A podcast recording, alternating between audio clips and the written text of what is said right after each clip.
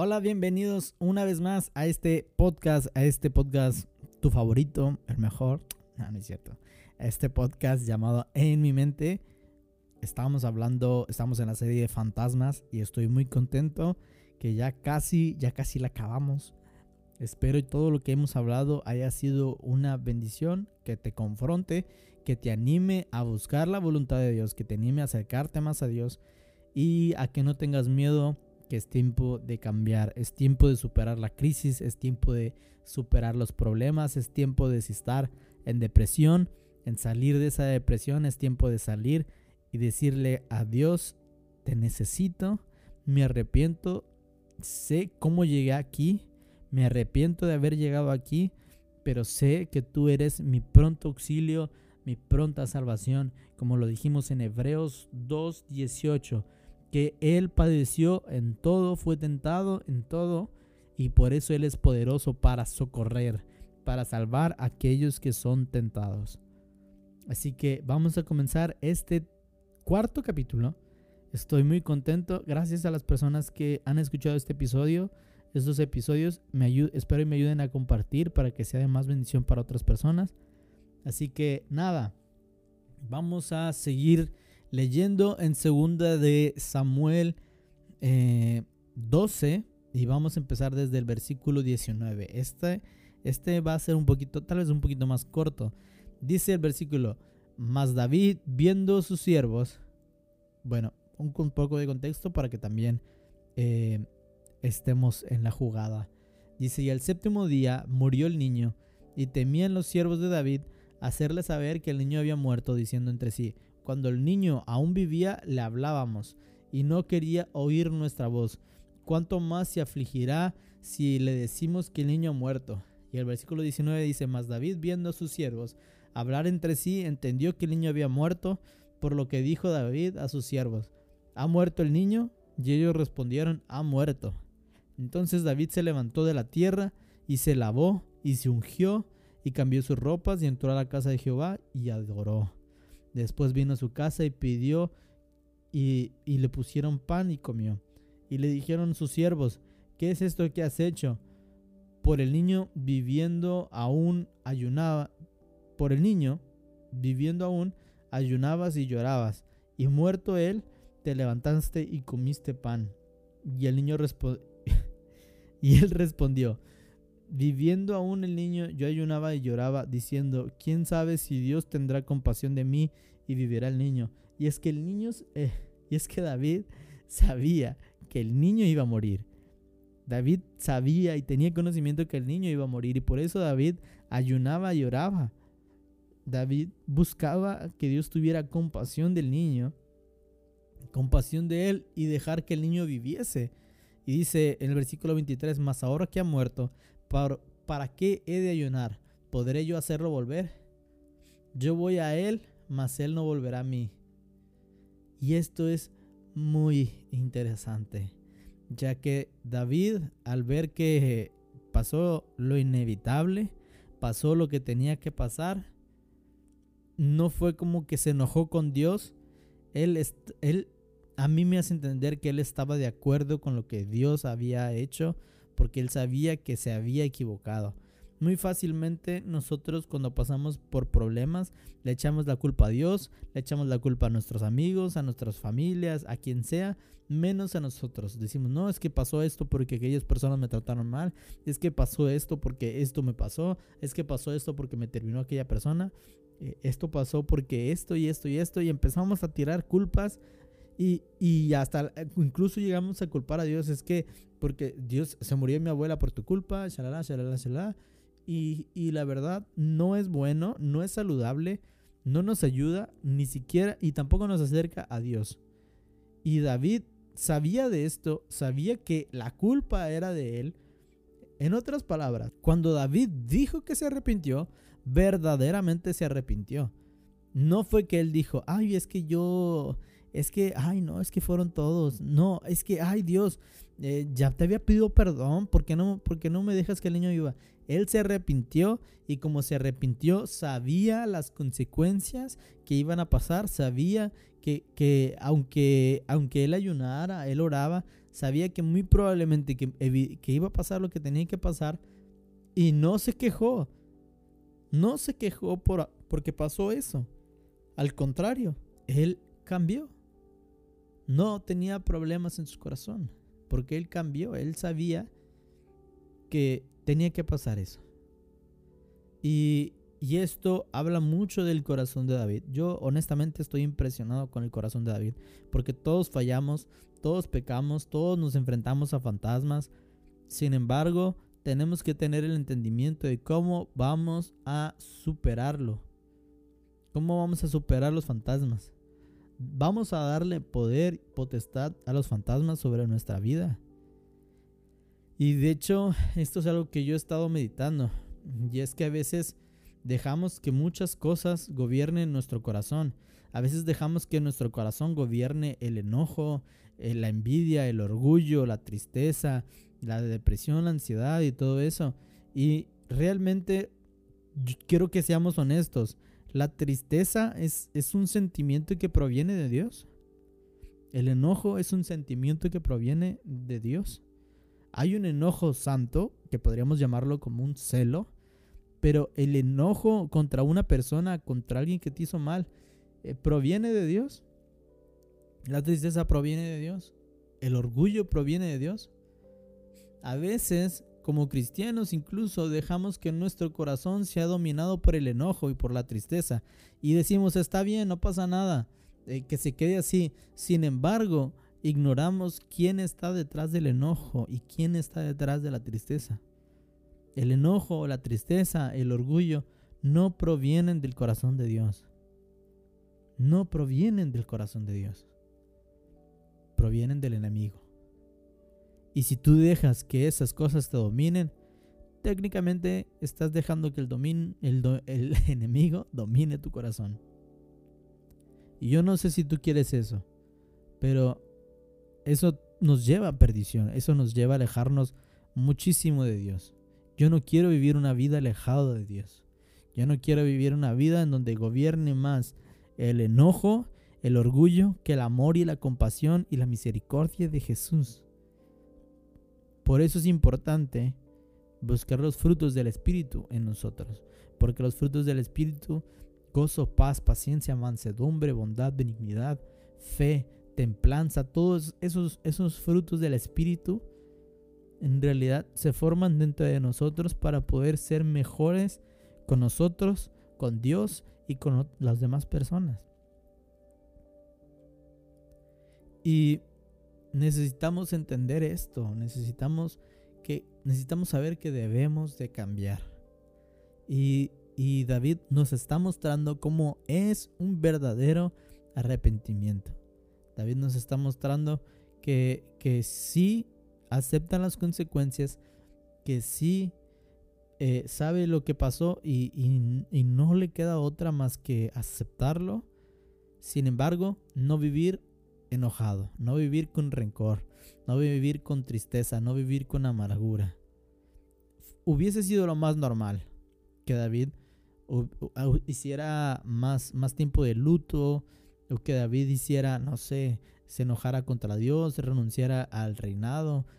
Muchos reyes, muchas personas en la Biblia hicieron eso, muchas personas hicieron lo malo en los ojos de Dios. Sin embargo, ninguno de ellos tuvo, tuvo el cambio de, de la metanoia, tuvo la transformación, pero David sí la tuvo y debemos de aprender de él. Debemos de entender que es importante cambiar. Debemos de entender que, es importante entregar todas nuestras cargas a Jesús y callar la voz de aquellos fantasmas. No dejar que el enemigo gobierne nuestro corazón. Tenemos que entender esto. Esos fantasmas son la voz del enemigo, las manos del enemigo obrando en nuestro corazón. Por tanto, es más, es más muchísimo más importante que le pidamos a Jesús que limpie nuestro corazón. Y por eso vamos a Salmo 51. Y yo, yo aquí estoy con mi Biblia, puedes escuchar donde estoy hojeando. De repente esto se convirtió en una ACMR. Eh, puedes, eh, o al menos creo que sí se escucha. El punto es que, que por eso es importante pedirle a Dios que limpie nuestro corazón y por eso el Salmo 51, lo que leímos en el capítulo 1, por eso, por eso David escribió este salmo. Ten piedad de mí, oh Dios, conforme a tus misericordias, conforme a la multitud de tu piedad.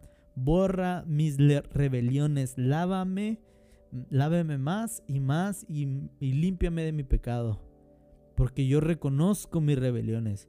Mi pecado está siempre delante de mí contra ti y solo contra ti he pecado y he hecho lo malo delante de tus ojos, para que seas reconocido justo tú en tu palabra y teniendo por puro en tu juicio.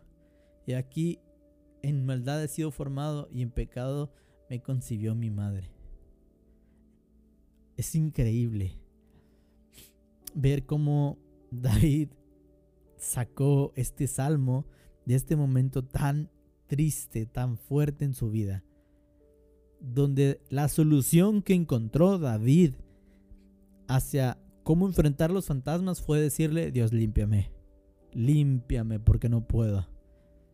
Y sabes, me recuerda al, al, salmo que dice que como el siervo brama por las aguas, así clama mi alma. Y la verdad escuchaba también dos interpretaciones.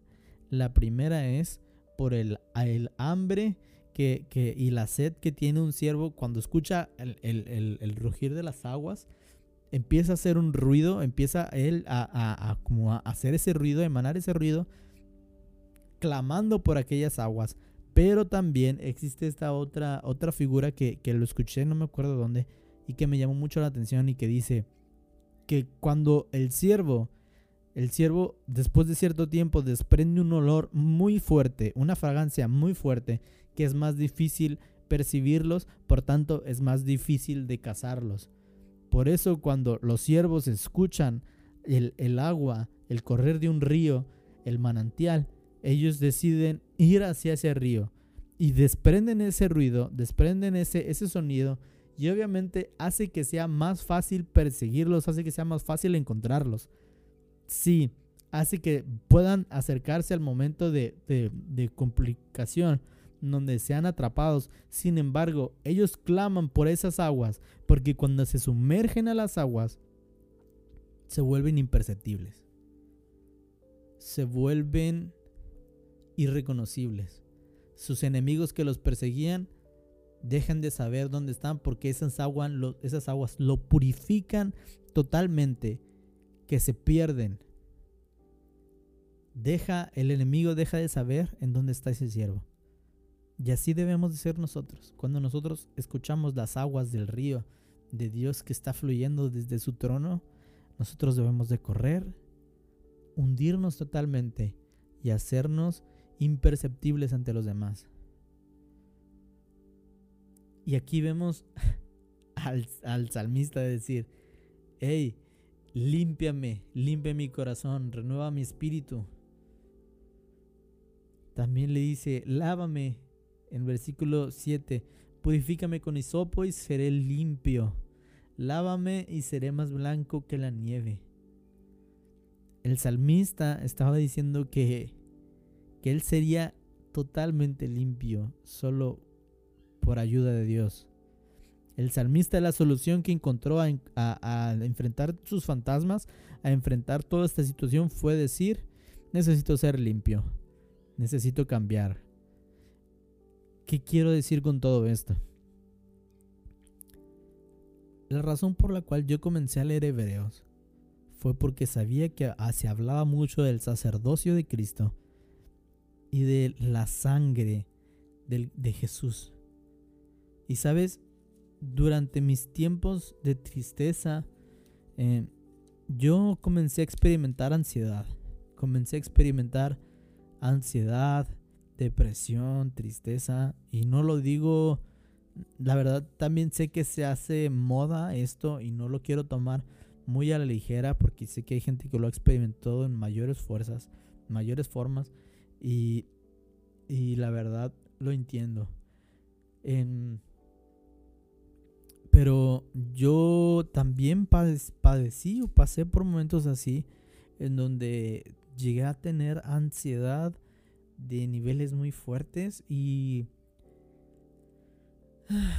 ¿Qué te puedo decir?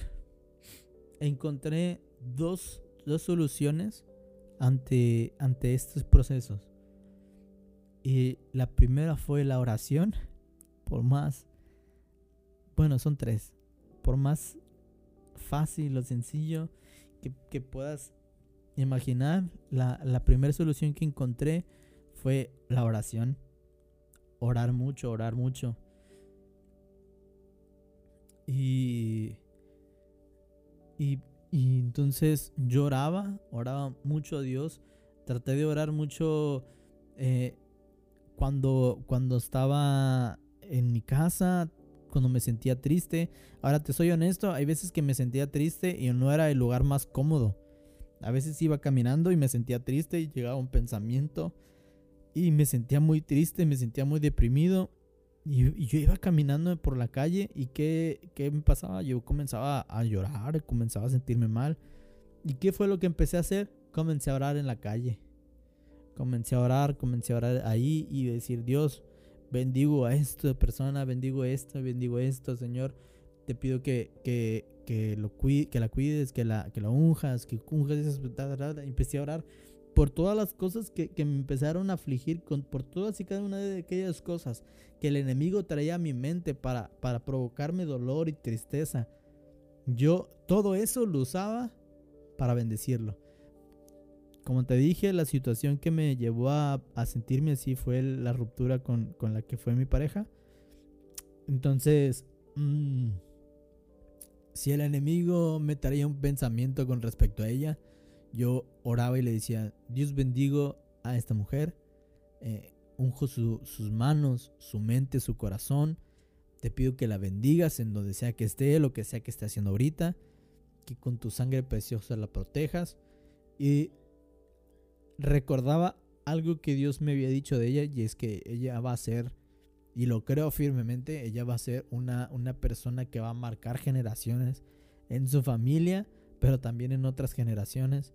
Yo lo creo firmemente porque tiene un testimonio increíble y sé que Dios la va a usar poderosamente y este sé, sé de eso y, yo me pongo a orar y a bendecir y a bendecir y a bendecir. Otra de las cosas que me ha ayudado mucho es la gratitud.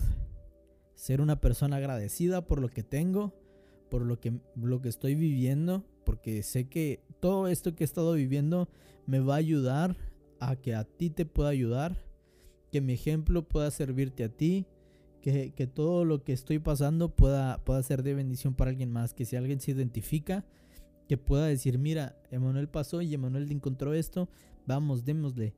Y, y también agradecer por mi familia. Honestamente, he sido muy bendecido por Dios estos cinco, cinco meses, cuatro meses en lo laboral, en muchas cosas. Eh, me acuerdo, yo en mi instituto bíblico comencé a estudiar la licenciatura y la carrera ministerial. Deberían de ser cinco años, pero me dejaron estudiar la licenciatura al mismo tiempo que la carrera ministerial. Y hace, un, hace unos meses atrás, yo, yo estaba hablando con los, de, los del académico y les dije, oigan, veo que las materias que van a, que van a estar para, para el, turno de, de, la, de la licenciatura, yo ya las tomé. Eh, ¿Tengo que inscribirme o qué pasa? ¿O, son otras o cómo va a estar? Y me dijeron, a ver, déjame revisamos tu caso. Y dijeron, ah, mira, es que tú ya terminaste la licenciatura. O sea, los dos años de licenciatura ya lo terminaste, solo te falta terminar el tiempo de, del, del normal, de la, de la escuela normal. Y yo sentí tanta alegría, tanto gozo en mi corazón porque hey, había terminado, había, había terminado una parte, ya solo queda otra, ya puedo decir que soy un licenciado en teología. y, y me dio mucha felicidad, pero me fueron cinco segundos los que me faltaron para sentirme tan triste. Porque dije, yo quería pasar este momento con esta persona. Y me dolió tanto, ese día lloré como nunca. Porque dije, es que tenía que estar aquí. Y he tenido muchas bendiciones en mi vida. Y siempre hay un momento en donde llega este pensamiento a mi mente. Ella tenía que estar aquí. Pero cuando llega ese pensamiento, yo le digo a Dios, gracias. Gracias. Porque tú eres bueno. Porque sí que la estás bendiciendo. Y lo mejor que me puede pasar, lo, lo mejor que puedo pedirte es que la bendigas. Y si tú la bendices, yo soy feliz. Y, y te soy honesto, eh, ha sido un proceso difícil. Eh, pero, pero la, oración y la gratitud me han estado ayudando mucho. Y como última cosa, que, seguramente hay más cosas, ¿verdad? Como hacer ejercicio. Hacer ejercicio me ha estado ayudando mucho. Cuidar mi alimentación, dormir mejor. Te soy honesto con esto, mira. Ah, yo me di cuenta que los primeros dos o tres meses no me podía dormir sin estar escuchando voces. Yo me ponía a escuchar podcasts todas las noches, todas las noches. Y yo me puse, y un día me puse a pensar, ¿por qué lo hago? Hubo un día en donde dejé de escuchar cosas, dejé de escuchar podcasts y me di cuenta por qué lo hago. Mi mente está piense y piense y piense y piense en esas cosas que tanto me duelen, que tanto me han hecho sentir mal. Y, me di cuenta que por eso es que escucho podcast en la noche, o escuchaba. Me ponía a escuchar para, para que esas cosas, esas voces me distrajeran y no mm, la voz en mi cabeza. Dejé que, que la voz de ellos fuera la que me, me, entretuvieran hasta yo quedarme dormido y no, la, y no fueran las voces en mi cabeza que me estuvieran molesta y molesta y molesta. ¿Qué fue lo que tuve que hacer? Pedir por la sangre de Cristo. Y esto es, aquí volvemos a Hebreos. y es, y es muy interesante, como te digo, Hebreos está haciendo, es un libro increíble que te recomiendo leer. Dice desde el versículo, capítulo 9, versículo 11, pero estando ya presente Cristo, sumo sacerdote de los bienes venideros, por el más amplio y más perfecto tabernáculo, no hecho de manos, es decir, no de esta creación, y no por sangre de machos cabrillos ni de becerros, sino por su propia sangre, entró una vez y para siempre al lugar santísimo, habiendo obtenido eterna redención, porque si la sangre de los toros y de los machos cabríos y las cenizas de la becerra rociadas a los inmundos santificaban para la purificación de la carne, cuanto más la sangre de Cristo, el cual mediante el Espíritu Eterno se ofreció a sí mismo sin mancha a Dios, limpiará vuestras conciencias de obras muertas para que sirvan al Dios vivo. Increíble. La sangre de Cristo tiene la capacidad de limpiar nuestra mente, nuestras conciencias, de poder acabar de una vez y para siempre con todos y uno, cada uno de ellos, de los fantasmas que nos persiguen durante las noches en nuestras conciencias. El fantasma que te dice, hiciste mal esto, pecaste hiciste esto todos aquellos fantasmas que están ahí molestándonos. La sangre del Cordero, la sangre de Cristo tiene el poder para poder limpiar nuestra mente de aquellas obras muertas, para que podamos servir al Dios vivo.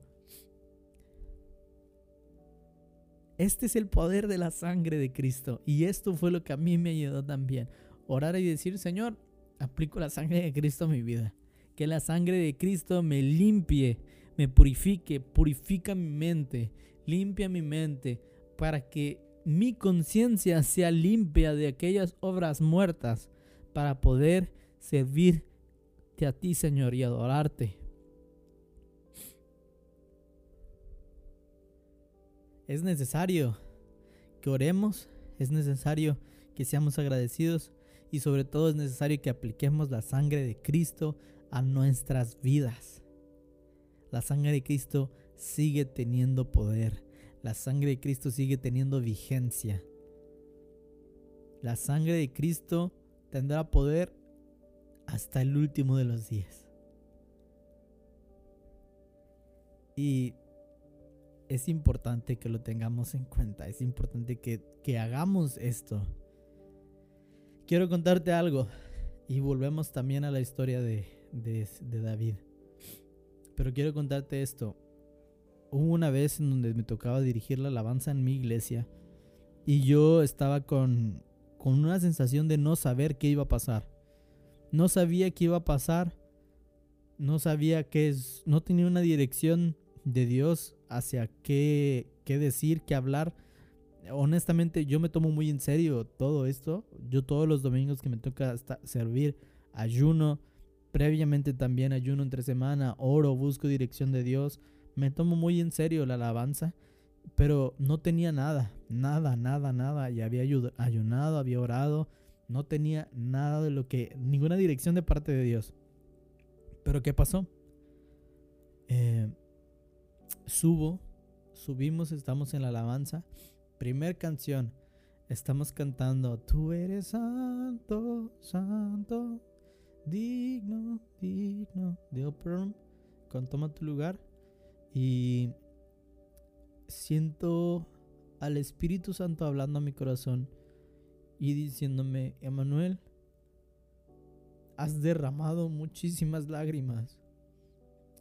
Has derramado muchas lágrimas por personas. Has, has sufrido, has derramado muchas lágrimas. Pero, ¿y qué tal que si ahora las lágrimas que derrames sean para mí? Derrama tus lágrimas, pero que tus lágrimas sean para mí. Y yo, yo, plena canción de alabanza, con todo el punchis punchis, siento esto de parte de Dios. Y comienzo a llorar. Ese domingo, toda la alabanza, era la primera canción, toda la alabanza lloré. Desde fueron 30, 40 minutos. Yo fueron 30, 40 minutos donde la gente me vio llorar. Yo estaba cante y cante, pero estaba llore y llore.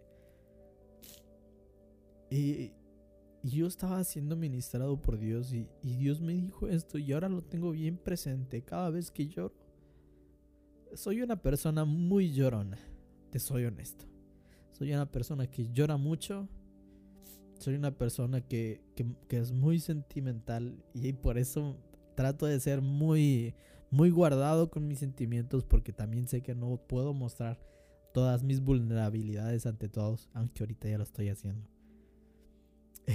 pero eh, es porque somos amigos y te damos confianza y quiero ayudarte. Pero aprendí esto, que debo entregar hasta mis lágrimas a Dios y que Dios sea el dueño de cada una de mis lágrimas y no personas.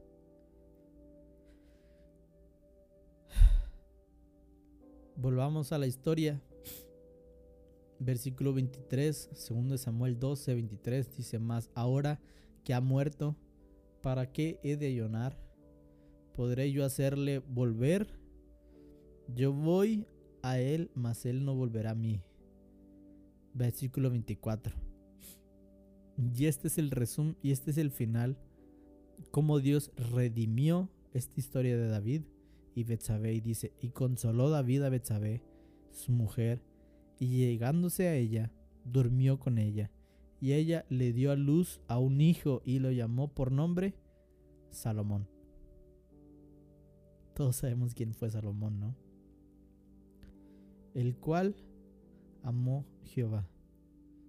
Y envió un mensaje por medio de Natán el profeta, aquel profeta que lo había confrontado. Le dijo, aquel profeta que lo había confrontado, Natán le dijo, así llamó su nombre Gededías a causa de Jehová. ¿Por qué? Porque Gededías significa amado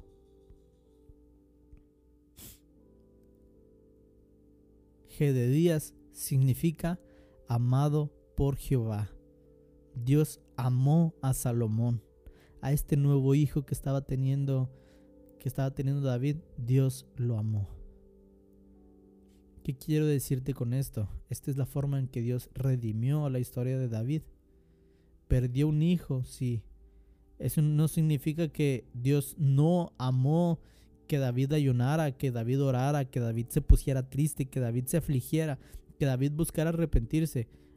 Ah, yo creo que a Dios le agradó ver todo esto de David. Sin embargo, sabía que tenía que pasar la muerte del niño. Pero porque le agradó, Dios dejó que David tuviese otro hijo. Y este otro hijo fue llamado al que Dios ama.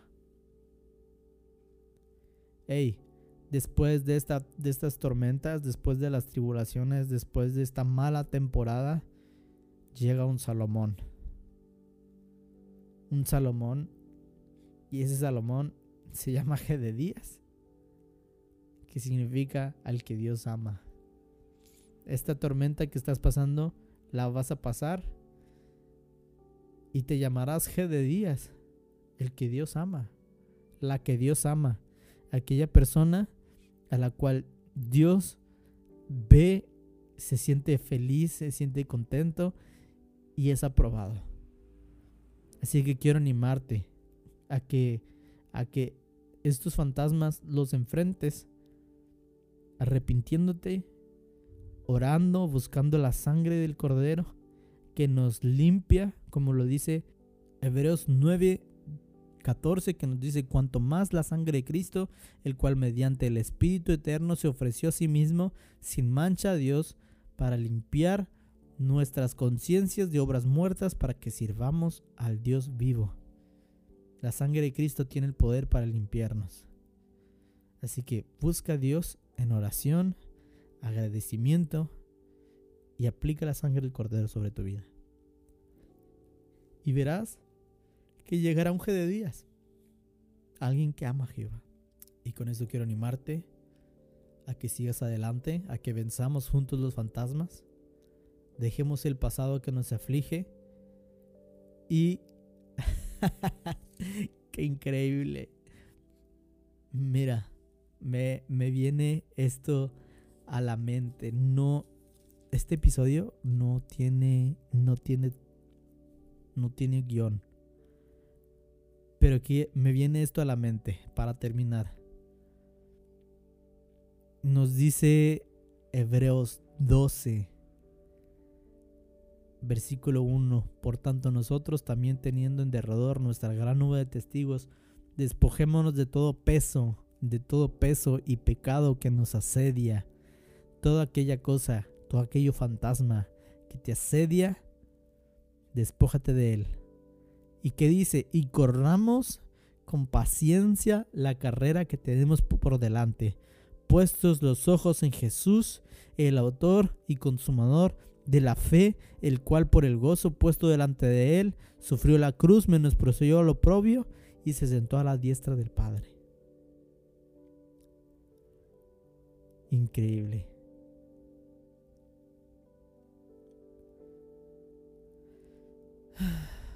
Y con esto quiero dejarte.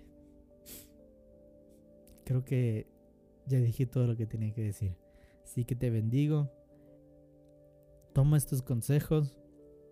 Eh, y, créeme que estamos para superar todos estos problemas. Ya no más fantasmas. Ya no más fantasmas, amigos. Despojámonos de todo peso y corramos hacia Cristo. Dios bendiga. Chao.